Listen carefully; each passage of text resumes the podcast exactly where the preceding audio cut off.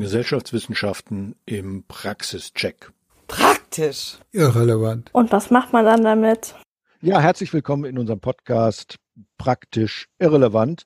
Heute reden wir über Broken Windows. Man kennt das schon. Das ist eine weit verbreitete, ja, sozialwissenschaftliche kriminologische Theorie. Wird eine Fensterscheibe nicht schnell genug ersetzt, sind im Haus bald alle Scheiben zerbrochen. Also wird einmal der Unordnung und möglicherweise der Kriminalität Raum gegeben, setzt sich das wie in einer Spirale immer weiter fort.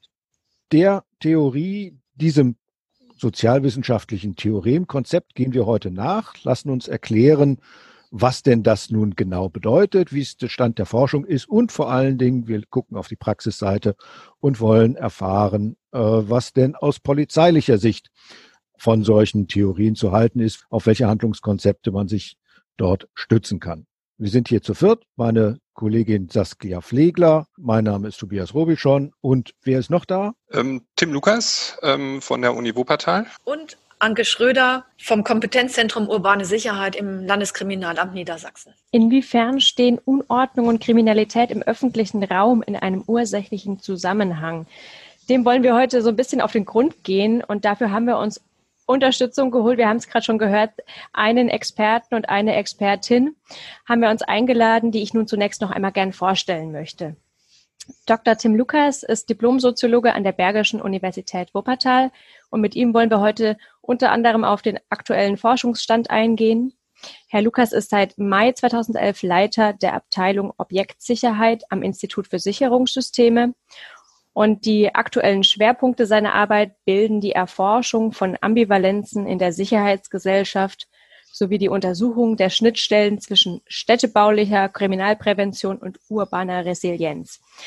Ähm, aktuell forscht er unter anderem im Projekt Sicherheit im Bahnhofsviertel.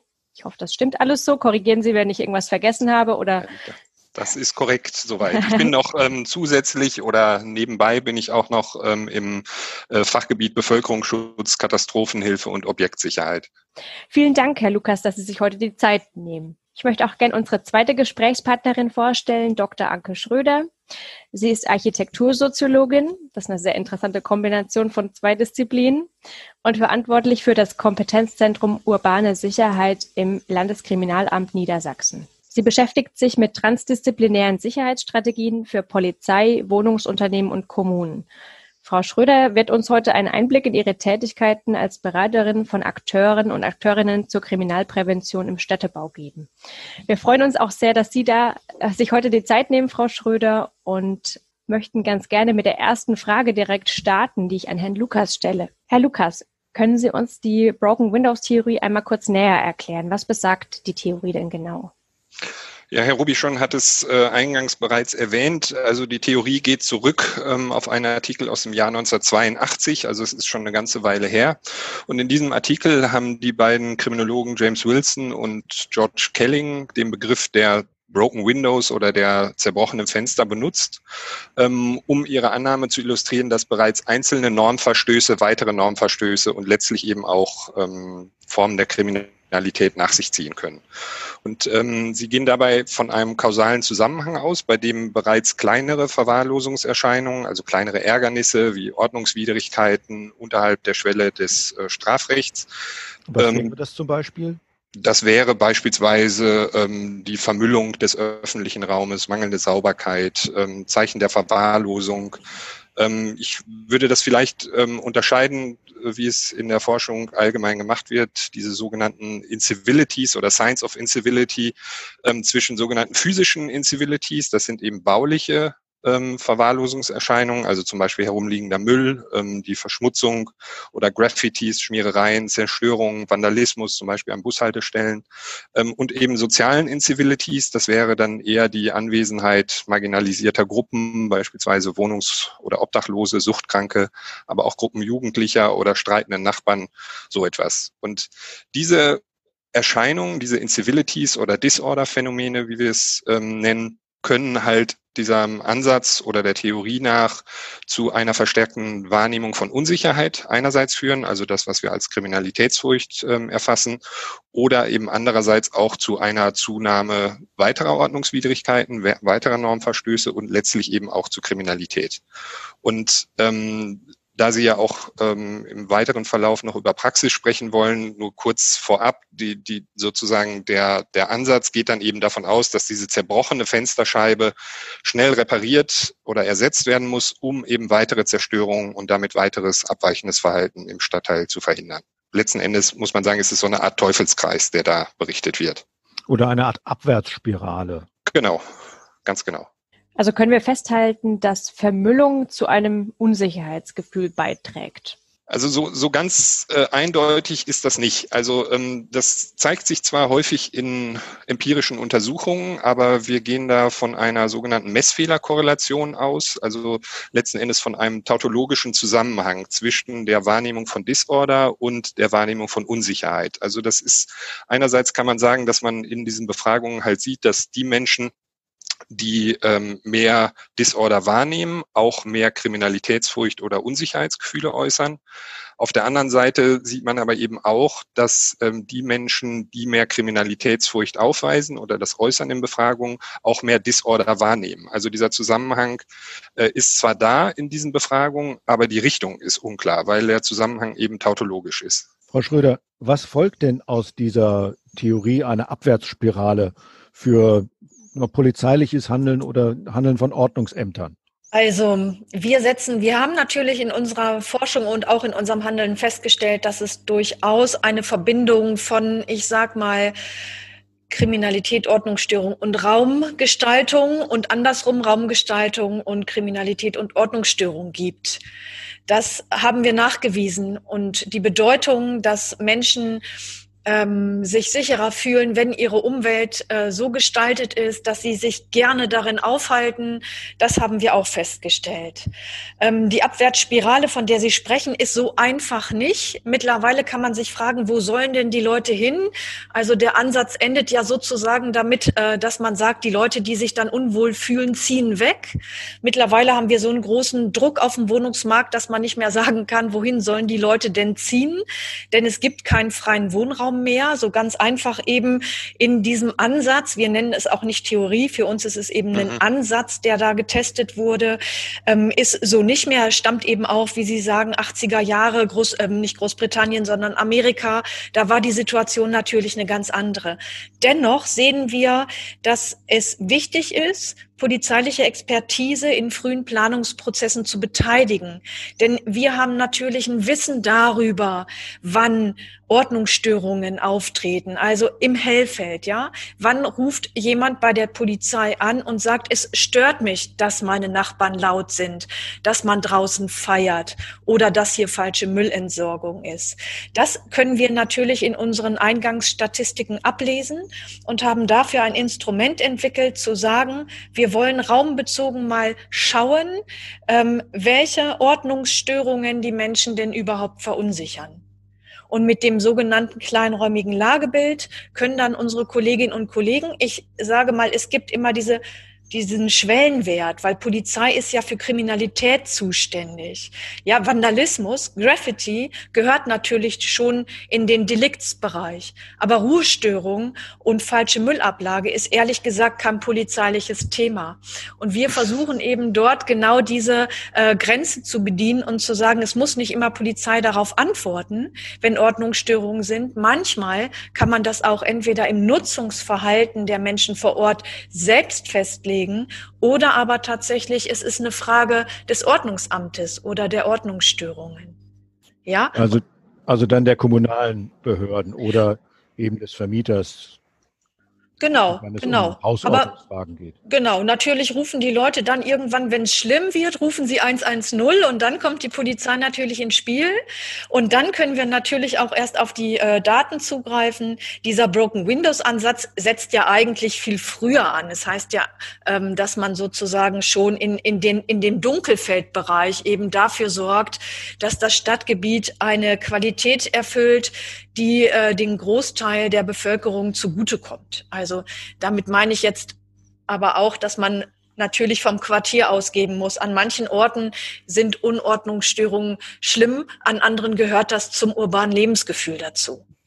Also kommt es schon darauf an, wie jetzt nun das Umfeld bestimmte Verhaltensweise, eine bestimmte Situation wahrnimmt. Aber ist nicht das, was sich aus diesem Ansatz äh, sagen wir, quasi logisch ergibt, die Forderung, relativ früh zu intervenieren, also auch kleinste oder kleinere Ordnungsstörungen je nach Kontext bereits früh kleine Ordnungsstörungen zu unterbinden, um eben in dieser Theorie gedacht, eine weitere Absperrspirale zu verhindern.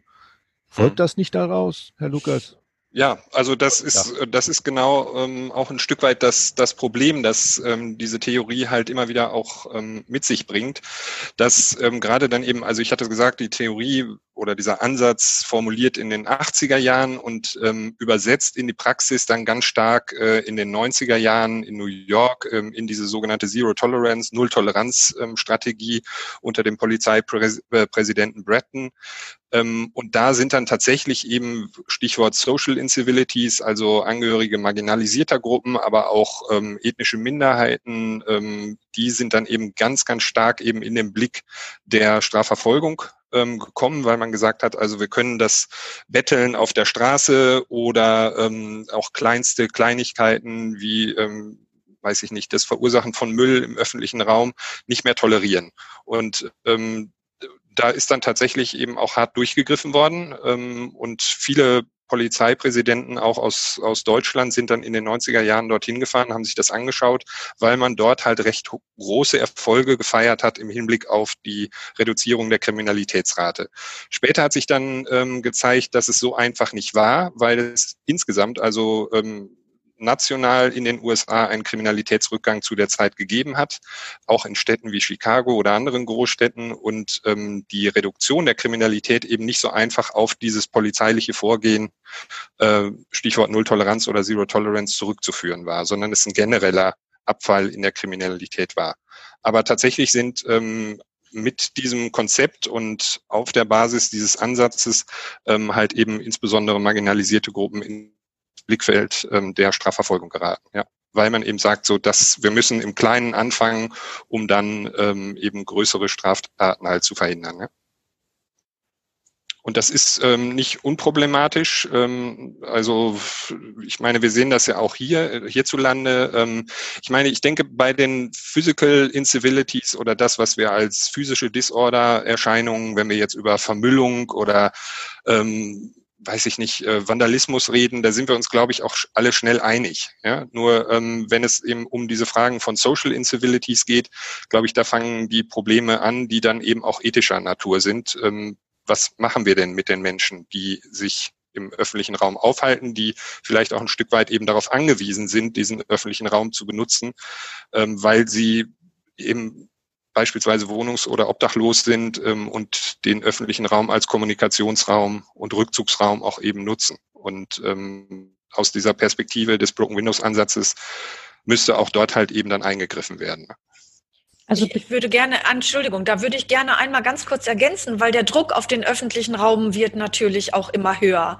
Ja. Wir privatisieren ja immer mehr öffentlichen Raum. Das heißt also, diese ähm, äh, Unternehmen zugeordneten freien Flächen, zum Beispiel am Bahnhof sieht man das ja ganz genau, wo sozusagen der öffentliche Raum ja nicht wirklich öffentlich zugänglich ist, sondern der durch äh, private Sicherheitsstrategien äh, ähm, dazu führen kann, die, dass eben Menschen da auch äh, weggescheucht werden können. Ja, also da müssen wir eben auch noch mal ganz genau gucken, wo ist denn der Raum überhaupt noch öffentlich oder wo wird er sozusagen durch private ähm, Eigentumsverhältnisse mit Eigentumsrecht auch belegt.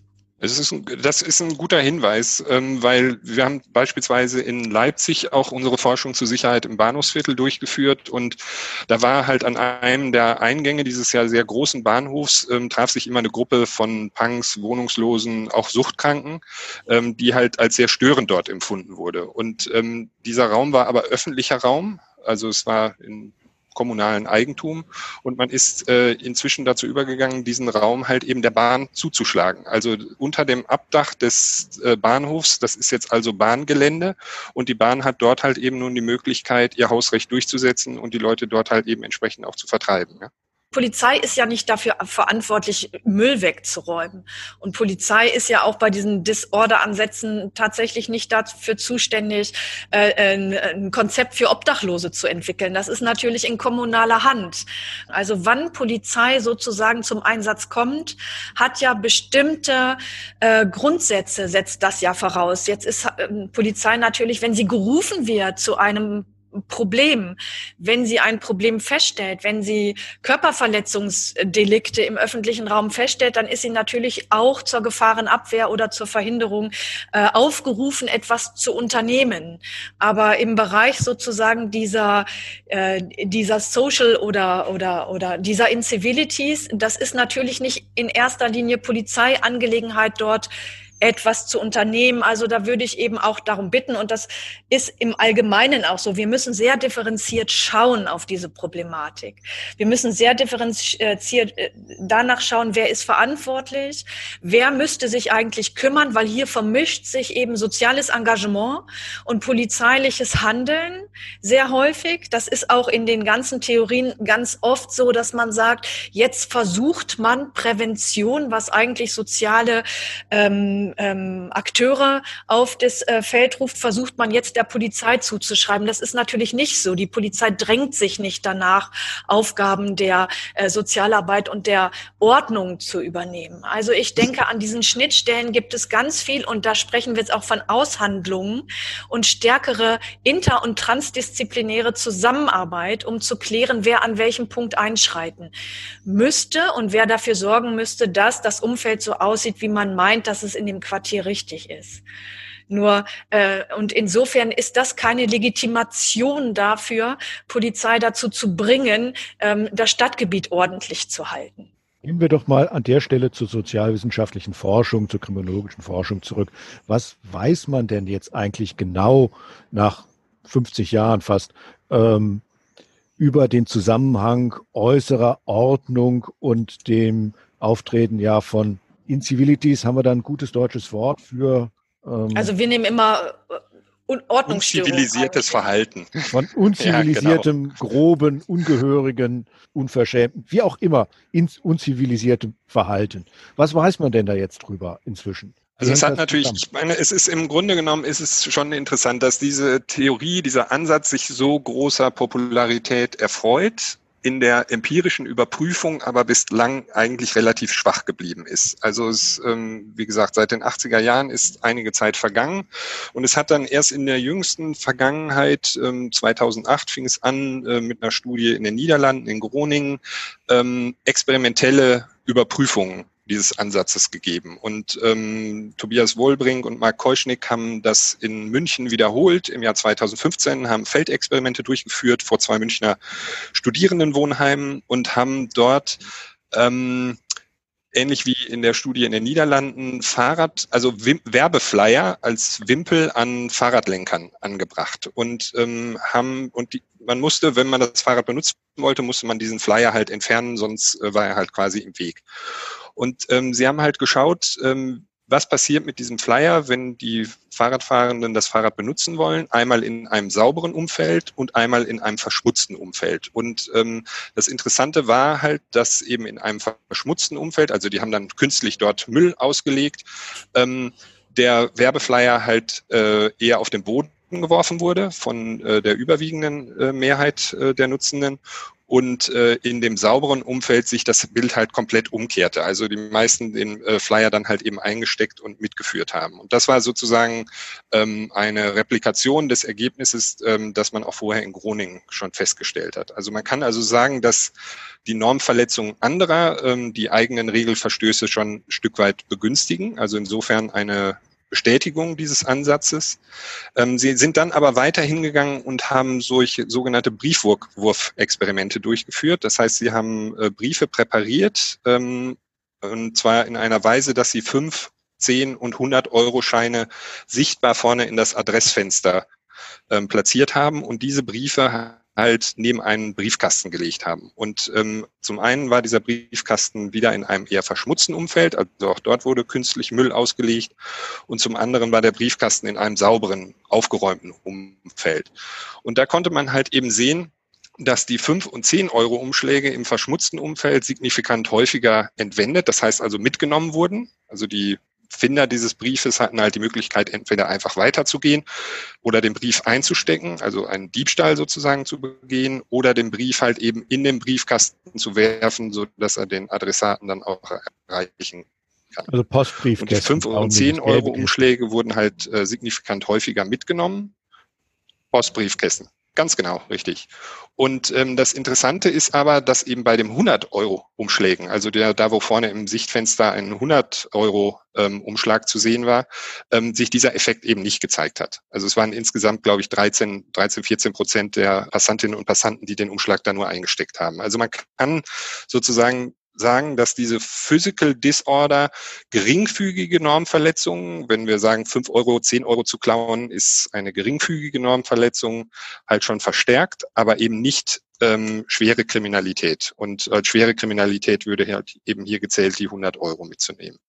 Das sozusagen, das kann man aus der Forschung, aus dieser Feldforschung halt eben als, äh, als Ergebnis halt mitnehmen. Der andere Punkt, der glaube ich auch nochmal wichtig ist, ist eben dieser ähm, der Einfluss auf das Sicherheitsgefühl. Also wir haben hier, sehen wir, okay, also Ordnungsstörungen führen zu mehr Ordnungsstörungen. Soweit kann man der Theorie halt eben äh, recht geben. Aber einen zentralen Stellenwert im Ansatz der Broken Windows hat eben auch das Sicherheitsgefühl. Und da muss man sagen, sind die Ergebnisse wirklich sehr, sehr schwach. Also ähm, da findet man eigentlich kaum Bestätigung. Ähm, Anke Schröder hatte eben darauf hingewiesen, dass es auch letztlich auf das Umfeld ankommt, also in dem halt eben Ordnungsstörungen wahrgenommen werden. Und da kann man halt schon sehen in einer Studie, die in Köln und Essen durchgeführt wurde, dass beispielsweise in Köln in einem sehr lebendigen Stadtteil in der Innenstadt ähm, mit, mit urbaner Infrastruktur diese Ordnungsstörungen halt objektiv in großer Zahl vorhanden waren, also Aufkleber, sage ich jetzt mal, auf, auf Schildern oder ähm, Müll in den Straßen, dass das in dieser Weise aber gar nicht als bedrohlich wahrgenommen wurde, sondern vielmehr als eine Begleiterscheinung des urbanen Lebens oder sogar als reizvoll. Und ähm, insofern ist es, glaube ich, schon wichtig, sich den, den räumlichen Kontext halt anzuschauen, in dem man Disorder-Phänomene halt untersucht. Ja, in der Tat. Es gibt auch Wohnquartiere, ich spitze jetzt hier mal ein bisschen zu, in denen es üblich ist, dass man den Müll aus dem Fenster wirft. Und das wird auch von den Anwohnern schulterzuckend als, ja, ist hier halt so hingenommen. Es geht wohl darum, was im jeweiligen Kontext als sozial akzeptiert gilt. Und da stellt sich dann natürlich die Frage, wie stellt sich dieses sozial akzeptierte ein? Frau Schröder, Sie sprachen vorhin von Aushandeln. An Sie beide die Frage, was ist denn das jetzt nun ganz praktisch, das Aushandeln dessen, was akzeptiert ist? Ist es der, das Niveau, was man einfach so hinnimmt? Oder ist, gehört dazu der Hausmeister, der sagt, jetzt hebst du aber sofort das Papierchen auf? Ist das auch das Aushandeln, was wir meinen? Also wie kommt man zu dieser, zu dieser akzeptierten Ordnung? Also aus unserer Sicht, wenn ich das jetzt nochmal auf den Raum beziehen darf, ist es so, ähm, dass wir sagen, der Raum muss sozusagen genau das anbieten, was die äh, Bewohner und Bewohnerinnen des Quartiers oder die Nutzenden, sagen wir es mal so, ähm, ähm, angeboten bekommen, um ihn äh, eben nutzen zu können. Und die Aushandlung beginnt schon da, wenn ein Platz beispielsweise eine Bank hat, an der sich ähm, möglicherweise eine Gruppe trinkender Menschen äh, immer trifft und den ganzen Tag dort verweilt, dann ähm, stößt das andere ab. Also die werden sich dann natürlich nicht dazustellen. Und wenn der Raum nicht so gestaltet ist, dass es die Möglichkeit gibt, dass man sich an einer anderen Stelle vielleicht aufhalten kann, dann wird man den Raum eher meiden. Also insofern insofern ähm, ist das aus meiner Perspektive eben auch aus beiden äh, Richtungen zu sehen. Ein Raum muss eben so viel Angebote schaffen und so qualitativ wertvoll sein, dass er eben unterschiedlichen Nutzungsbedarfen äh, die Möglichkeit anbietet, dort zu sein. Das heißt, die Bank nicht abschrauben, damit die Leute sich da nicht mehr treffen, sondern noch 50 Bänke dazustellen, damit eben eine klarere und bessere Durchmischung stattfinden kann. Das ist eine Erkenntnis, die wir tatsächlich auch in schwierigen Gebieten, wir arbeiten häufig in Fallstudienstädten, wo wir beobachten, dass die Lösung sozusagen den äh, öffentlichen Raum zu verarmen in seinem äh, Mobiliar und in seiner Qualität nicht dazu führt, dass es zu einer stärkeren Begegnung und auch einer größeren Toleranz führt, beispielsweise. Eine größere Toleranz bedeutet dann ja, bedeutet dann ja gerne äh, ne, mehr das Weiterhinnehmen eines als störend empfundenen oder tatsächlich störenden Verhaltens. Ist es das, worum es geht?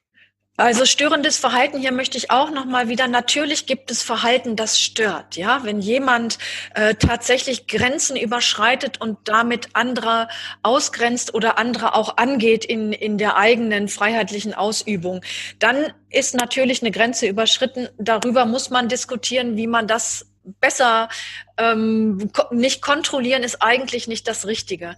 Wie man es besser schafft, dass ähm, äh, die Menschen aufgegriffen werden, ja, oder also dass die sozusagen betreut werden, dass äh, möglicherweise da soziale Arbeit stärker ansetzt. So, das schon. Ich rede ja mehr von dieser baulich-räumlichen Perspektive, dass ich natürlich niemanden von einem Ort ausschließen würde, der sich den Platz nimmt, weil er dort eben auch eine Aufenthaltsqualität sieht. Und das nebeneinander auszuhandeln, das kann man ja auch nur, wenn man Angebote hat, auf die man dann zurückgreifen kann. Ja, verstehen Sie, dieses Störende ist ja immer dann störend, wenn man keine Möglichkeit hat, dem auszuweichen.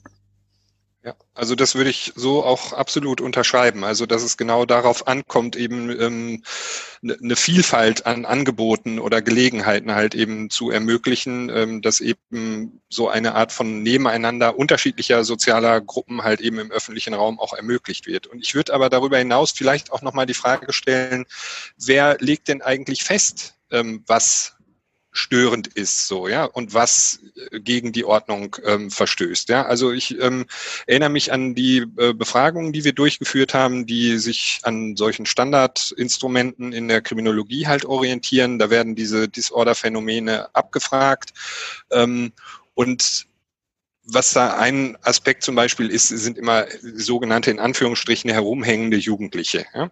Ähm, da, damit erstens problematisiert man damit Jugend, ja, also dass äh, Jugend als eine Art soziales Problem dargestellt wird. Und andererseits ist diese Liste schon sehr umfassend, aber ähm, man könnte ja auch sagen, naja, mich stört zum Beispiel mein Nachbar, der den ganzen Tag irgendwie Musikantenstadel hört oder so, ja. Danach fragen wir aber nicht, ja. Also ähm, das heißt also, das, was als störend empfunden wird, ist ja sehr unterschiedlich. Und ähm, letzten Endes werden diese Störungen halt immer aus einer bestimmten Perspektive heraus betrachtet. Und ähm, wenn wir an die Innenstädte ähm, denken, weniger jetzt an die an die Wohnquartiere, über die Anke Schröder auch ähm, spricht, ähm, aber an die Innenstädte denken, dann werden Innenstädte halt in aller Regel ähm, aus der Perspektive einer konsumfreudigen äh, Mittelschichtsgesellschaft ähm, äh, halt eben gestaltet und ähm, auf deren Bedürfnisse hin halt eben orientiert. Und die Frage ist, und, und dann ist es auch nicht, wird dann natürlich Obdachlosigkeit oder, oder Suchterkrankung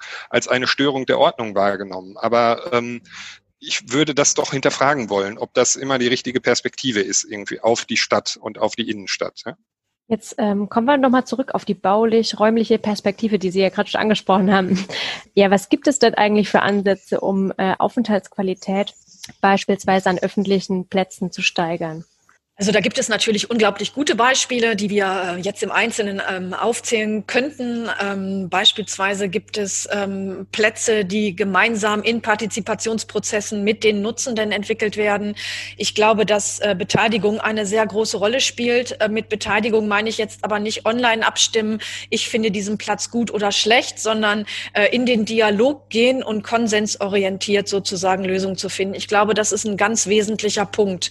Partizipation und und Beteiligung. Das darf man nicht außen vor lassen. Und zwar auch von denen, die sich nicht selbstständig und eigenständig an diesen Prozessen beteiligen. Also eher aufsuchende Beteiligung, ja. Zu den Leuten gehen, vor Ort herauskriegen, was ist es denn eigentlich, was ihr an diesem Platz braucht. Und ähm, ich möchte nochmal darauf eingehen, was Tim Lukas meinte, diese Befragung. Ich sehe das genauso als großes Problem. Wenn wir Befragungen machen, dann geben wir Fragemöglichkeiten in der Regel vor. Und die sind natürlich äh, in eine gewisse Richtung gelenkt. Wir versuchen das jetzt sozusagen äh, herauszubekommen, indem wir, wir nennen das immer diese Insight-Sicht, ja, also wirklich die Leute dazu bringen zu sagen, ich gehe, wenn ich von zu Hause zur Bushaltestelle gehe oder irgendwo anders lang, was ist es, warum ich diese Bewegungsrichtung wähle. Warum wähle ich diesen Weg? Was sind da an Qualitäten, die mir besonders schön erscheinen oder die mich diesen Weg aussuchen lassen? Und warum vermeide ich andere Wege? Und da versuchen wir jetzt durch ein sehr offenes Verfahren, äh, nämlich durch sogenannte Safety Mapping Marker, will ich sie mal nennen, äh, die Leute dazu zu bewegen, einfach zu sagen, denken Sie daran, Sie gehen morgens zu Ihrer Haltestelle, welchen Weg wählen Sie und jetzt packen Sie mal so zwei, drei Icons dahin, die sozusagen dieses Gefühl beschreiben. Ja, was macht diesen Ort attraktiv oder was macht diesen Ort ablehnend? Und dann kann es sein, dass dann natürlich ähm, die Gedanken vom von letzten Jahr sind, ja, ich habe da mal erlebt das, das prägt ein im Sicherheitsempfinden nämlich auch aktuell. Und um da so mehr an, an diese äh, täglichen unterschiedlichen Gefühle zu kommen, ohne vorzugeben, was es denn sein kann, das ist ein Test, den wir jetzt auch mal ausprobieren wollen, um zu sehen, ob es nicht auch Argumente gibt, die wir aus unserer Forschungsperspektive, die sich lange schon damit beschäftigen, äh, vielleicht drüber hinausgeht. Mal sehen, was dabei rauskommt. Äh, da können wir vielleicht in einem Jahr noch mal mehr zu sagen. Aber ich glaube, um wirklich an dieses sogenannte Unsicherheitsempfinden zu kommen, das sich permanent ändert. Bin ich alleine? Bin ich zu Fuß? Hatte ich ein schlechtes Erlebnis? Oder fühle ich mich heute einfach nicht besonders wohl oder nicht stark genug, um mich zu wehren? Und das ist morgen möglicherweise eine ganz andere Situation. Da sind wir zu zweit unterwegs oder ich habe meinen starken Sohn oder Mann oder Bruder an der, an der Seite. Das verändert sozusagen unmittelbar das Unsicherheitsempfinden. Und was der Raum braucht, um auf Ihre Frage einzugehen, äh, denke ich eben tatsächlich, dass man aus Nutzungsperspektiven Räume entwickeln muss. Also dass man sich fragen muss, wann spricht der Raum mich an? Wann sagt er zu mir? Und das sagt er. Denken Sie an öffentliche Toiletten. Ja, was sagt der Raum der öffentlichen Toilette zu mir? Ich bin eklig, ich stinke, benutze mich nicht. Ja, aber wenn Sie zum Beispiel einen Ort haben, wo Sie ein angenehmes Klima haben, wo es gut riecht, wo Sie die Geräusche gut sind, wo man sich hinsetzen kann und so weiter, dann spricht der Raum zu mir und sagt, komm, ich lade dich ein, halte dich hier auf, du kannst deine Tasche abstellen, du kannst dich hinsetzen, du kannst ähm, in die Ferne schweifen und etwas anschauen, was dich interessiert. Wer sorgt eben dafür, dass der Raum ansprechend ist, wenn es Benutzergruppen gibt, die dafür sorgen, dass der Raum für andere Benutzergruppen eben überhaupt nicht ansprechend ist, indem sie lärmen, indem sie Müll hinterlassen, indem sie andere Nutzer dieses Raums in irgendeiner Art und Weise angehen, dass die für die anderen unangenehm ist. Ja, ich verstehe, was Sie meinen. Wissen Sie, das Problem ist ganz häufig, wenn ein Platz, ich habe ja jetzt sozusagen von der Neugestaltung eines Ortes gesprochen, in dem vielleicht jetzt gerade noch nichts ist. Das Problem häufig von Freiraumplanung und auch ähm, äh, Stadtentwicklung ist, dass man ähm, kein Konzept von Anfang an hat, wie man reagiert, wenn Störungen auftreten. Das machen Damit, aber doch nicht die Planer. Nein, eben, aber da müssen wir ja, und das ist das Transdisziplinäre, ich denke, da müssen wir in Zukunft eben eine sogenannte Phase 10 einplanen. Haben wir A, investive Mittel, um auf Störungen reagieren zu können, baulicher Art. Und wir müssen eben im Vorfeld schon besprechen, wen holen wir dazu, wenn eben bestimmte Störungen auftreten. Ich wüsste nicht, dass es das schon gibt. Ich weiß aber, dass ähm, äh, ähm, die Bundeszentrale Baukultur äh, schon in diese Richtung mitdenkt und sagt, wir müssen uns darüber Gedanken machen, wenn wir einen Platz gestalten und der nicht so angenommen wird, wie sich das die Mehrheit wünscht, dass wir dann die Möglichkeit haben, dort zu reagieren. Und ich glaube, es sind unterschiedliche Akteure, die da eine Rolle spielen. Ich würde vermuten, dass es zunächst die Kommune ist, denn die muss baulich oder der Eigentümer, die da handeln muss, äh, baulich. Und dass es dann auch in erster Linie eine Aufgabe des kommunalen Ordnungsamtes ist, dort zu handeln. Oder sehe ich da bestimmte Beteiligte nicht, die handlungsmächtig und handlungspflichtig wären. Ich glaube, wen Sie da nicht sehen, sind die Bürgerinnen und Bürger selbst. Ja, also Anke Schröder hatte eben schon auf partizipative Verfahren ähm, und, und Beteiligung hingewiesen.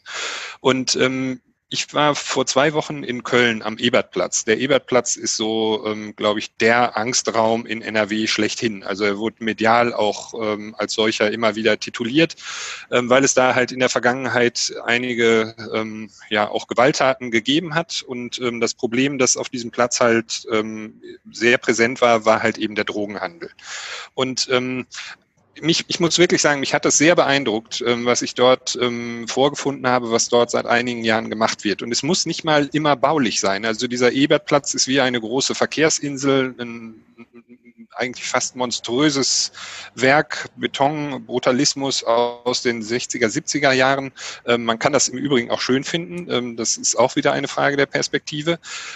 Und die Stadt hat halt gesagt, ja, wenn wir diesen Platz umgestalten wollen würden mit dieser mehrspurigen Straße drumherum, es ist also laut auch, ähm, dann würde uns das 60 Millionen Euro kosten, wenn, mindestens, wenn wir das angehen würden. Und stattdessen hat man jetzt gesagt, ähm, wir investieren lieber eine Million pro Jahr in eine andere Art der Nutzung, in Soziokultur beispielsweise, ähm, in die Beteiligung von Bürgerinnen und Bürgern über zum Beispiel Urban Gardening Projekte, die man dort realisiert hat. Ähm, man hat für mich immer ein besonders äh, prägnantes Beispiel. Es gab auf diesem Platz einen Brunnen, der viele, viele Jahre nicht mehr lief, äh, so eine Art Wasserspiel. Ähm, das hat man vor einigen Jahren wieder in Betrieb genommen und ähm, hat dadurch einen ganz tollen Effekt, dass auf einmal Kinder, äh, also Familien, Eltern mit ihren Kindern halt zu diesem Platz kommen. Es gibt dort einen Container mit Gastronomie. Ähm, jeden Donnerstag finden dort Open-Air-Konzerte statt in den Sommermonaten. Und das Interessante ist, die Dealerinnen oder die Dealer sind es in aller Regel, sind halt immer noch da. Sie haben halt ihren Platz, aber der Platz ist insgesamt halt ganz stark belebt worden, durchmischt worden. Es sind unterschiedliche soziale Gruppen, die sich dort aufhalten. Ähm, es, ähm, also, und das wird in der Tat, es wird getragen von der Kommune, die das finanziert. Aber es ist zum Beispiel auch ein Bürgerverein, ähm, der dort im Eigelstein tätig ist, der einen sogenannten Kümmerer, einen Platzkümmerer halt finanziert, der auf diesem Platz ähm, unterwegs ist, äh, der ansprechbar ist für Probleme der Bürgerinnen und Bürger, der Menschen vor Ort und eben auch Kontakte herstellt in Richtung äh, Ordnungsamt, aber auch Richtung Polizei. Ähm, also ich habe wirklich einen ähm, sehr, sehr guten Eindruck dort gewinnen können, dass man eben äh, angestoßen durch die Kommune, aber mit vielen unterschiedlichen Partnern und Organisationen und eben den Bürgerinnen und Bürgern ähm, dort eine ganze Menge erreicht hat. Jetzt ist das Stichwort Angsträume gefallen. Äh, können Sie uns noch mal ganz kurz erklären, was ist eigentlich ein Angstraum oder was versteht man darunter? Also Angsträume, ich weiß, Anke Schröder kann es sicher ebenso gut ähm, beschreiben, sind halt Räume, die aufgrund ihrer Lage und Nutzungsstruktur und ähm, bestimmter Phänomene, die man dort trifft, halt von der Bevölkerung ähm, gemieden werden und mit ähm, einem unsicheren Gefühl versehen sind bei der Nutzung. Das sind in aller Regel, ähm, können das Unterführungen beispielsweise schlecht ähm, beleuchtete Unterführungen sein. Ähm, es können aber auch Orte sein, an denen es nach Urin riecht. Wir hatten eben das über äh, die WCs gesprochen. Ähm, und ähm, es sind Orte, die eben von der Bevölkerung gemieden werden, weil sie davon ausgehen, dass sie, wenn sie oder wenn sie an einer solchen, an einem solchen Ort Opfer einer Straftat werden, dass ihnen niemand helfen würde. Und ähm, das Stichwort, das hier zentral ist, ist eben die soziale Kontrolle, die an diesen Orten eben zu fehlen scheint. Und soziale Kontrolle kann formeller Natur sein. Das heißt, sie kann durch Ordnungsamt und Polizei oder auch durch Videoüberwachung hergestellt werden. Äh, und auf der anderen Seite kann sie eben auch informeller Natur sein. Das heißt also, wenn wir die von Anke Schröder beschriebene Nutzungsdurchmischung haben, wenn wir andere Bürgerinnen und Bürger dort haben, die allein durch ihre Präsenz ähm, eine Form der sozialen Kontrolle auf diesem Platz oder an diesem Ort halt eben ausüben. Und Angsträume sind eben Orte, an denen diese soziale Kontrolle zu fehlen scheint oder mindestens als fehlend wahrgenommen wird. Ergänzend vielleicht noch dazu ist neben der sozialen Kontrolle notwendig, dass also ein Ort mutiert zu einem Angstraum, sage ich mal, wenn sicherheitsrelevante Aspekte fehlen. Und das ist zum einen soziale Kontrolle natürlich, das ist zum anderen aber auch, ich kann mich nicht orientieren, ich weiß nicht, wo es lang geht, es ist dunkel, unübersichtlich, ich kann, ähm, wenn ich ausweichen muss, kann ich mich entscheiden zwischen Zaun oder Hecke. Also es gibt sozusagen keine breiten Wege, wo man sich automatisch begegnen kann. Und ähm, das nur noch ergänzend dazu. Vielleicht der Aspekt der Videoüberwachung, der ähm, ist vielleicht auch nochmal in diesem Zusammenhang. Also wir ähm, unterscheiden da immer sehr gerne. Manche Orte natürlich haben einen Vorteil davon, videoüberwacht zu sein. Denken wir an Parkhäuser, äh, schlecht einsehbar zum Beispiel. Äh, denken wir an unübersichtliche Ecken, wo man dann sagen kann, okay, hier kann eine Kamera möglicherweise dazu führen, dass man den Eindruck hat, man wird videografiert und ähm, ähm, fühlt sich dadurch möglicherweise besser. Wir sagen immer, hinter einem guten Videokonzept muss ein Interventionskonzept stehen. Ja, das muss auch, wenn ich also in den kameraüberwachten Bereich trete und um Hilfe rufe, dann denken wir, macht es nur Sinn, ähm, dass sofort Hilfe kommt oder im schnellstmöglichen Umfang. Wenn das nicht der Fall ist, dann könnte eine Videoüberwachung auch suggerieren, du bist hier sicher und du bist es gar nicht. Also die präventive Wirkung von Videoüberwachung würde ich mal von der repressiven Wirkung nochmal ganz klar unterscheiden. Was Sie eben aus Köln beschrieben haben, sind ja im Wesentlichen zwei Dinge. Das eine ist dieser Platzkümmerer, also eine institutionalisierte soziale Kontrolle, jemand, der darauf achtet, wie die Dinge dort laufen. Und das andere ist nicht Verdrängung, aber doch an den Rand drängen der Gruppen, die als bedrohlich störend wahrgenommen wurden. Sie gibt es zwar immer noch, aber sie spielen gegenüber den vielen, vielen anderen, die an dem Ort sich jetzt nun aufhalten,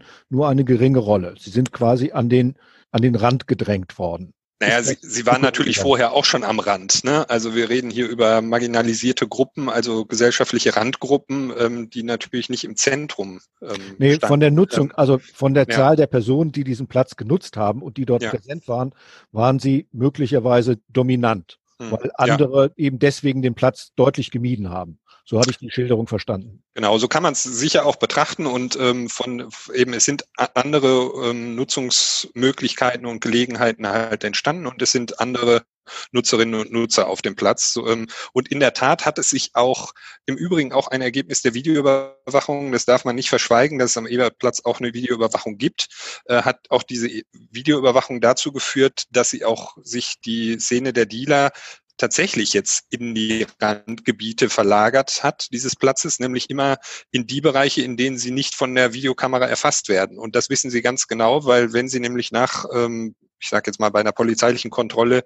ähm, mit Drogen erwischt werden und dann auf das Präsidium oder auf die Wache kommen ähm, und die Videobilder präsentiert bekommen ähm, und man ihnen sagt so, hier, wir haben dich aber, wie du ähm, hier mit Drogen gedealt hast. Ähm, das sind natürlich ähm, für, für die Szene der Dealer ganz wichtige Informationen, wo eben ähm, der Drogenhandel halt äh, unter Videoüberwachung ähm, stattfindet und wo er eben nicht unter Videoüberwachung stattfinden kann. Also sind tatsächlich räumlich ähm, in, in bestimmte Bereiche dadurch auch gedrängt worden. Ja? Wir reden über Drogenhandel und wir sind hier in einem Bereich, äh, wo wir über Straftaten reden und nicht mehr nur über Ordnungswidrigkeiten. Also es ist natürlich äh, eine Straftat, die auch verfolgt werden muss. Da müssen wir uns überhaupt, da besteht Einigkeit. Ich denke halt nur dennoch, dass man auch diese Gruppe auch mit dieser Gruppe ins Gespräch kommen sollte. Ist, glaube ich, schon auch wichtig, ähm, dass, ob wir jetzt über marginalisierte Menschen reden, die ähm, keine Wohnung haben oder die eine Suchtproblematik haben, oder eben auch über Menschen, die Straftaten im Sinne des, ähm, des Betäubungsmittelgesetzes begehen, die sind halt auf diesem Platz und sind sozusagen Nutzerinnen und Nutzer dieses Platz wie, wie alle anderen irgendwie wie alle anderen auch. Und letztlich müsste man auch eben mit diesen Menschen halt irgendwie sprechen. Und ähm, ich denke, das ist ein zentraler Hinweis, den äh, im Übrigen auch ein Staatsanwalt gegeben hat im letzten Jahr, als es dort mal wieder zu einem Gewaltverbrechen kam, der halt sagte, so, wir haben mit allen Menschen hier gesprochen, mit äh, den Anwohnerinnen, mit den Nutzerinnen, mit allen Menschen, aber mit den Dealern haben wir eben nicht gesprochen. Und ähm, das war ein Versäumnis und tatsächlich war das Opfer dieser Straftat tatsächlich auch jemand aus dem Milieu äh, der Drogenszene. Ja. Zurück zu unserem Eingangsthema Broken Windows. Wir haben gefragt, was bedeutet diese Theorie, was folgt alles daraus. Sie wird kritisch beäugt und ist irgendwie stark präsent, auch in der Praxis, aber nicht unbedingt so als das ganz leitende Moment. Gibt es denn andere Theorien, andere Konzepte, die besser greifen würden äh, in der kriminologischen Theorie, in der kriminologischen Forschung oder aus der äh, Stadtforschung? Also in der ähm, kriminologischen Forschung ähm, kann man sagen, sind Ansätze, die äh, aus der Richtung sogenannter kollektiver Wirksamkeit kommen, ähm, recht präsent und ähm, da geht es eben darum, dass es um das sogenannte Konzept oder ein Ansatz ähm, der Collective Efficacy, ein Ansatz, der in Chicago, ähm, das ist in der Stadtforschung natürlich ein Ort mit großer Tradition, ja, also die Collective was nochmal? Efficacy, es ist die kollektive Wirksamkeit. Und ah. ähm, das ist eigentlich ein Ansatz, der auch den Verhältnissen in modernen Städten halt ganz gut gerecht wird, ähm, weil er eben darauf setzt, auf, es geht um Nachbarschaftsbeziehungen und Nachbarschaftsbeziehungen, die eben auch soziale Kontrolle ermöglichen. Und es geht eben gar nicht mehr so darum, dass ich jetzt so wie in, ähm, in anderen Ansätzen, Sozialkapital ansetzen, dass man halt sagt, ah, ich bin mit meinem Nachbarn befreundet und ähm, der hilft mir halt, wenn mir etwas passiert. Ähm, denn ich glaube, das kann man in unseren Städten kaum noch voraussetzen. Also ich wohne hier in Düsseldorf in einem Mehrfamilienhaus. Ähm, also ich kenne die Nachbarn, äh, ich grüße sie. Aber das war es dann auch schon. Nichtsdestotrotz würde ich davon ausgehen, dass meine Nachbarn hier im unmittelbaren Umfeld naja, vielleicht die gleichen Werte und Normen teilen wie ich auch. Das heißt, sie sind so ähnlich wie ich selber. Und wenn mir was fehlen würde, dann könnte ich mich darauf verlassen, dass sie mir helfen würden. Also es ist äh, eher ein Ansatz, der sich um Handlungserwartungen. Frau Schröder, was würden Sie sagen? Broken Windows als Theorie, spielt das für die Polizei überhaupt noch irgendeine Rolle? Naja, sagen wir mal so. Es ist natürlich sehr handhabbar und sehr einfach. Man muss ja die Theorien auch immer in die Praxis übertragen. Das ist ja selbstverständlich. Und da kann man sich natürlich ganz gut dran orientieren. Und wir empfehlen tatsächlich auch, wenn Graffiti an einer Stelle ist, wo es unerwünscht ist, dann ähm, gibt's auch immer die Empfehlung, dieses Graffiti möglichst schnell zu beseitigen, weil, oder sagen wir nicht Graffiti, sondern es sind eher diese Tags. Das ist ja sozusagen auch ein Kommunikationsprinzip. Äh, äh, und es ist angebracht, tatsächlich diese Tags schnell zu entfernen, weil sonst kommen sehr schnell neue Tags dazu. Das kann man so sagen. Das würde ich, ähm, das würde ich unterstreichen. Ansonsten glaube ich, das Leben ist eben etwas komplexer.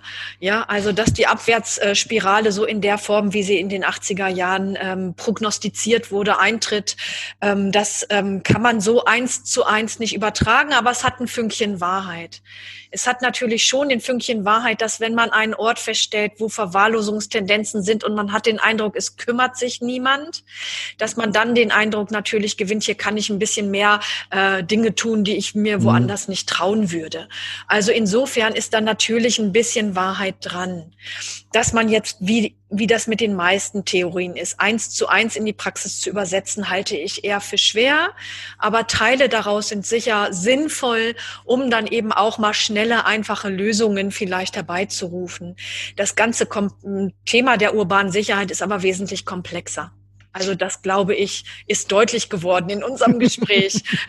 Definitiv. Ja, das, das denke ich auch. Ich ähm, würde vielleicht noch mal sagen, so dass eben die Polizei ja nicht der einzige Akteur ist. Und ähm, Anke Schröder hat zu Recht darauf hingewiesen, dass die Polizei ähm, nur in Teilbereichen halt für Fragen der Gewährleistung von Ordnung ähm, zuständig ist. Und ähm, deshalb sehen wir halt in vielen Kommunen ja jetzt auch so etwas wie kommunale Außendienste, also das heißt Außendienste des Ordnungsamtes, die dann eben auf der Straße unterwegs sind und die eben auf der Basis von sogenannten Straßenordnungen beispielsweise. Also in Düsseldorf haben wir hier eine Düsseldorfer Straßenordnung, da steht halt drin, dass das Lagern ähm, auf Wegen, Straßen und Plätzen halt eben verboten sei. Also man darf, darf sich dort nicht länger aufhalten zum Schlafen, zum Campieren, zum Nächtigen beispielsweise. Und diese Straßenordnungen bilden halt eben die Grundlage des Ordnungshandelns ähm, dieser Außendienste des Ordnungsamtes. Und da sehen wir, glaube ich, schon eine ganz starke Orientierung an dem, was die Broken Windows Theorie oder der Broken Windows Ansatz ja, in den 80er Jahren bereits in die Welt gebracht hat. Also letzten Endes sind diese Straßenordnungen häufig eine Art Übersetzung dieses Ansatzes in praktisches Handeln. Und ähm, das ist auch nicht vorbei. Also ich habe ähm, jetzt unlängst nochmal, ähm, hier gibt es noch eine Drucksache äh, aus dem NRW-Landtag, äh, da geht es um die kommunale Sicherheitsverantwortung und da wird auch explizit wieder auf die Broken Windows-Theorie und den Zusammenhang von Unordnung und Kriminalität Bezug genommen. Also das ist äh, in bestimmten Teilen äh, der Sicherheits- und Ordnungsarbeit halt noch immer ein sehr präsentes Konzept. Und andere Konzepte wie das der kollektiven Wirksamkeit, das Sie eben ansprachen, sind bei weitem nicht so bekannt und vielleicht auch nicht so. Ja, sie sind nicht so greifbar, glaube ich. Greif, ne? also ja, greifbar. Ja, das ist halt ein sehr greifbares, ähm, Anke Schröder hat es eben gesagt, es ist ein sehr greifbares Konzept, das sehr leicht und intuitiv nachvollziehbar ist. Das macht halt eben auch diese Attraktivität des Konzepts halt aus. Ja, dieser, dieser Teufelskreis, diese Abwärtsspirale, ähm, wo ein Rädchen in das andere greift, das ist ähm, sehr gut und intuitiv nachzuvollziehen, nur fehlt halt häufig die empirische Evidenz. Ja, und was für mich in dem Thema deutlich wird, ist, dass das, worum es eigentlich geht, nämlich die, sozial akzeptierte Ordnung, dass das eben das praktische Problem ist und dafür äh, gibt es ja außer den Hinweis, also dass diese Incivilities Anzeichen einer Unordnung sind, dass dort früh interveniert werden konnte, sollte. Dafür gibt es ja erstmal keine weiteren äh, Ansatzpunkte in der Theorie. Aber das ist das praktische Problem und das ist vielleicht auch die interessante Forschungsfrage, herauszufinden, was sind denn die tatsächlichen Mechanismen, wie eine sozial akzeptierte Ordnung hergestellt wird. Braucht es da eine aktive Intervention wie den Platzkümmerer oder vielleicht im schlimmsten Falle dann mal den Polizeieinsatz? Wie wirkt das? Wie stellt sich so etwas dann auch im Zusammenwirken unterschiedlicher Gruppen her oder eben auch nicht her? Also wir haben gerne oder was wir gerne untersucht hätten, ist zum Beispiel, ab wann ähm, äh, kippt äh, sozusagen das Sicherheitsgefühl anwesender Polizei auf der Straße. Wir wissen, dass zu viel Polizei auf der Straße ebenfalls dazu führen kann, dass man denkt, hu je, da ist bestimmt was los, ähm, mhm. was passiert denn hier? Und wir wissen tatsächlich ähm, überhaupt nicht, wo dieses Maß erreicht ist. Und das ist natürlich auch sowohl lokal als auch von der Situation abhängig. Aber das ist eine wirklich interessante Frage. Ich weiß nicht, ob es darauf eine Antwort gibt weil man natürlich immer im Kontext darauf äh, reagieren muss. Ähm, insofern halte ich natürlich erstmal eine ähm, Verantwortungsübernahme durch den Kümmerer, durch jemanden, der ansprechbar ist, der schon bei kleinsten ähm, äh, Dingen vielleicht auch ähm, moderieren kann, ja, weil es heißt ja nicht, dass wenn sich einer beschwert, dass diese Beschwerde immer gleich das ist, äh, was sozusagen umgesetzt werden muss. Ne? Wenn im öffentlichen Raum eine Bank steht, da sitzen zwar zehn Leute drauf, aber ein Nachbar fühlt sich gestört, weil er meint, es sei zu laut, dann heißt es ja nicht, dass man diesem Bedürfnis nachgehen muss und dass man eben diese Aushandlungsprozesse tatsächlich hinbekommen muss. Und mhm. ich glaube auch nicht, dass die Lösung immer ist, wir kümmern uns, sondern dass wir das den äh, Nutzenden und Nutzern natürlich auch selber überlassen. Teilweise, solange es nicht konfliktträchtig ist. Das ist natürlich klar das, was ich zum Schluss angesprochen habe, das Thema, wie stellt sich das eigentlich her, die mhm. öffentliche Ordnung und Sicherheit, wie wird die eigentlich produziert? Ich denke, das ist wirklich ein interessantes und wichtiges Thema, dem man sich mehr widmen sollte. Denn, Frau Schröder, was Sie angesprochen haben am Anfang, die Polizei ist nicht zuständig. Ja, klar ist sie nicht zuständig. Aber wer ist denn sonst noch alles zuständig? Dieses kommunale Ordnungsamt? Ja, aber die sind auch begrenzt. Sozialarbeit, Betreuung? Ja, mhm. aber deren Handlungsmöglichkeiten sind auch begrenzt und es gibt es ja auch nur punktuell. Das genau. ist schon ein gewisses schwarzes Peterspiel, was da an der Stelle gespielt wird. Ja, aber so will ich es eigentlich gar nicht sehen. Ich glaube, dass sich Chancen eröffnen in der stärkeren Kooperation und Zusammenarbeit. Man versucht sich ja eigentlich immer stärker abzugrenzen und zu sagen, oh, ich habe ja eh zu viel zu tun und nicht das ja. auch noch.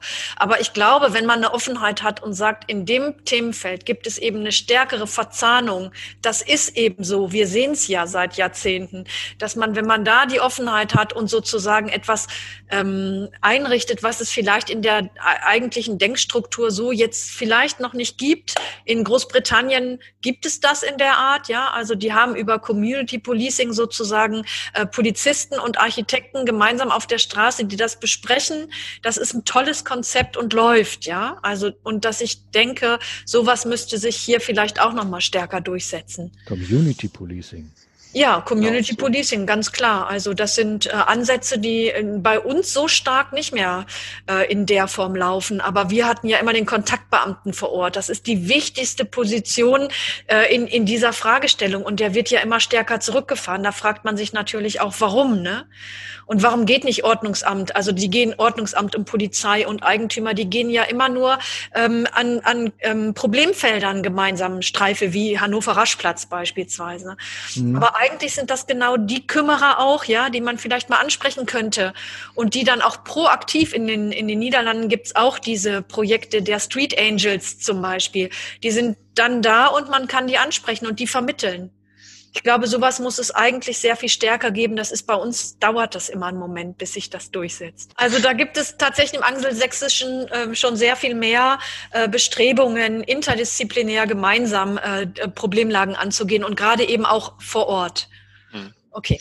Aber hier, äh, also das stimmt ja, ne? Also hier hat man ja schon irgendwie den Eindruck, als sei es so eine Art schwarze Peter-Spiel, oder? Ja. Also ähm, wenn wir in den Kommunen über kommunale Ordnungsdienste reden, dann geht es eigentlich immer um die Konflikte, die, ähm, die man mit der Polizei hat, beziehungsweise mit dem Rückzug der Polizei aus dem öffentlichen Raum, dass man irgendwie sagt, die, ähm, die wollen uns halt eben bestimmte Themenfelder aufdrücken und ähm, wir sollen hier jetzt am besten im Dreischichtbetrieb äh, 24-7 eben aktiv werden und das können wir aber gar nicht leisten. Ja? Also eigentlich ähm, sehen wir ganz oft diese, diese, diese, diese Konflikte, die da halt eben thematisiert werden. Und es geht viel weniger irgendwie darum, ähm, was können wir eigentlich gemeinsam machen. Natürlich gibt es irgendwie Doppelstreifen ähm, von, von Ordnungsamt und Polizei, aber also das ist halt relativ begrenzt irgendwie. Ne? Und ähm, mhm. am Ende geht's viel stärker irgendwie um das Trennende und irgendwie um Aufgabenteilung und, ähm, und auch natürlich aus der kommunalen Perspektive kann ich das auch nachvollziehen, dass man halt sagt, so wenn wir hier einen Dreischichtbetrieb aufbauen sollen, dann brauchen wir halt eben auch die Ressourcen dafür, ja, und die haben wir schlichtweg gar nicht. Ja, ja aber ich glaube, es geht gar nicht um Dreischichtbetrieb, weißt du, es sind die vorhandenen Strukturen, an denen man sich klammert. Ja, ja. Ich glaube, es gibt neue, ähm, neue Formate, in denen man darüber diskutieren könnte. Und dann ja. geht es eben nicht um Abwehrhaltung. Polizei sagt genau das Gleiche. Genau. Es ist nicht unsere Aufgabe, wir müssen das nicht tun. Aber doch, es muss ja. eben vielleicht etwas dazwischen geben, ja. Ja, also Aber das war, also, also in München beispielsweise, da wurde dann von der Polizei halt bei unserem Sieber-Projekt, es geht halt häufig um Fragen der Ordnung, weil sie einen Einfluss wie auch immer auf das Sicherheitsgefühl haben. Und Wildurinieren ist ein Problem, an den Bahnhöfen, ja, und ähm, da hat dann die Polizei gesagt, ja, aber es interessiert uns nicht, ja, das Natürlich interessiert nicht. uns nicht. Wildpinkeln interessiert uns nicht. Und dann haben wir gesagt, na ja, aber euch müsste doch das Sicherheitsgefühl irgendwie interessieren, ja. Ah, nee, aber das ist das ist überhaupt nicht unser Punkt. Wir verfolgen Straftaten, ja. So. Ja, da sind wir ja. eben in unserem Konzept schon ein bisschen weiter und wir ja. bohren auch weiter, damit äh, sich das irgendwann vielleicht mal durchsetzt. Ja, ja. Okay. Ja, und daneben gibt es hier natürlich auch noch aus der politischen Seite diejenigen, die sagen, hm, repressive Aktivität oder Intervention, sei es nun Polizei oder sei es nun durch das Ordnungsamt oder irgendwelche Ordnungsdienste, das ist uns eher nicht so sympathisch. Wir wollen auf eine kommunikative, beteiligende Form der Sozialarbeit setzen. Aber wenn ich mir das anschaue, dann hat es doch auch den irgendeinen Charakter des Ordnungsherstellens und des Mitteilens dessen, das ist hier akzeptabel und das eben nicht. Und wenn du das machst, dann rufe ich vielleicht das Ordnungsamt oder die Polizei. Also auch wieder eine Frage dessen, was ist denn jetzt nun die Ordnung? Genau, wann ist es zu viel? Wann ist es zu viel? Was ist denn jetzt nun die Ordnung, die hier akzeptabel ist, die hm. hier gelten soll? Aber die ändert sich ja. Man kann ja nicht für einen Raum eine Ordnung festschreiben, die Tag und Nacht und Samstags und Feiertags und Winter und Sommer immer gleich ist das ist eben ein, äh, wie soll ich sagen, ein sich änderndes, ein sich dynamisches, entwickelndes äh, System. Und da ähm, müssen wir wahrscheinlich mit einer, wie soll ich sagen, eben nicht mit einer regulierenden Ordnung drauf, sondern mit einem sich anpassenden System. Ja, und ich glaube auch letztlich braucht es vielleicht auch Räume, die auch unordentlich sind, mhm. ja, als Rückzugsräume in der Stadt, ja. Also ja, ähm, und und die werden halt immer weniger. Das ist halt eben auch das Problem, weshalb mhm. Konflikte dann auch beispielsweise zunehmen. Also wir sehen das hier in Düsseldorf, ähm, wo man halt ähm, einen Platz halt neu gestaltet hat. Man nennt ihn jetzt im architektonischen Jargon einen Schmuckplatz. Ähm, und die Szene, die sich da vorher aufgehalten hat, die hält sich halt jetzt an einem Ort auf, an dem vorher halt die die ähm, die Junkies halt waren mit den mit den wirklich gravierenden Suchtproblemen. Und jetzt treffen da halt Szenen aufeinander. Das ist ja nicht eine Szene, sondern es ist ein sehr heterogenes mhm. äh, Aufeinandertreffen und da sind unterschiedliche Ordnungsvorstellungen und da knallt's jetzt. Ja, da sagt das Ordnungsamt, ähm, das war eigentlich keine gute Lösung. Wir haben jetzt sozusagen nicht intendierte Nebenfolgen äh, der Verdrängung, dass wir jetzt neue Konflikte haben. Und ähm, das äh, übrigens, ähm, Herr Robi schon, wir hatten im Vorgespräch ähm, über Frankfurt gesprochen, da ist das ja ganz ähnlich, ja. Also mhm. da wir sehen da diese Formen der Gentrifizierung, der Aufwertung im Bahnhofsumfeld ganz stark.